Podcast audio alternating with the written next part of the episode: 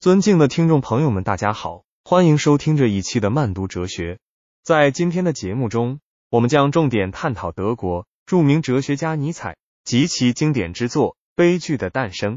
首先，我们来了解一下尼采和《悲剧的诞生》的历史和哲学背景。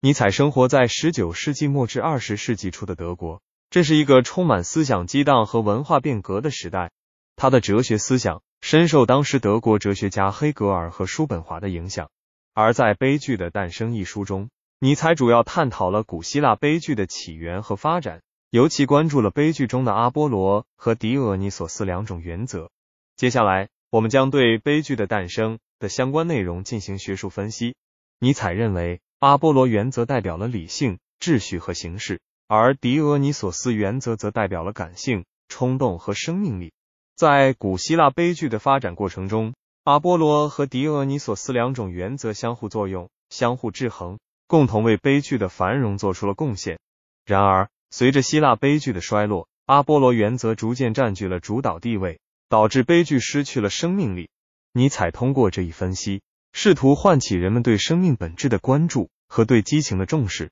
为了更好地理解尼采关于阿波罗和狄俄尼索斯原则的观点。我们可以通过举例和类比进行说明。比如，在艺术领域，阿波罗原则可以体现在对形式和技巧的追求，而狄俄尼索斯原则则表现为对情感和生命力的呈现。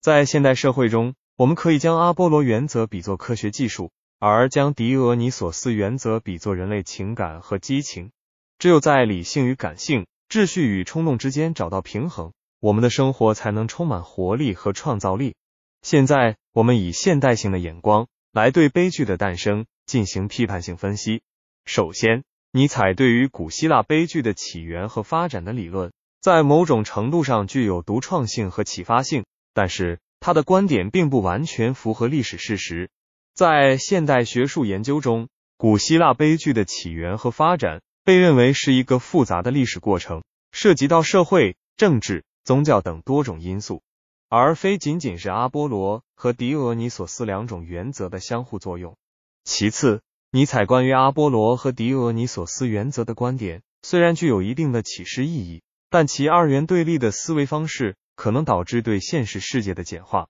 在现实生活中，理性与感性、秩序与冲动并非绝对对立的两极，而是相互渗透、相互影响的。我们需要摒弃简单的二元对立思维，以更为复杂。多元的角度来审视现实世界。最后，尽管尼采试图通过悲剧的诞生唤起人们对生命本质的关注和对激情的重视，但他忽视了现代社会中个体的责任和道德约束的重要性。在现代社会中，我们不能仅仅关注个体的生命力和激情，还需要关注个体在社会、家庭和职业等方面的责任和义务。只有在充分尊重他人权益的基础上。我们才能实现个体的全面发展和自由。我们再次回顾一下尼采和悲剧的诞生的核心观点。尼采强调阿波罗和狄俄尼索斯原则在古希腊悲剧中的重要性，并试图唤起人们对生命本质的关注和对激情的重视。然而，在现代社会中，我们需要克服其二元对立的思维方式，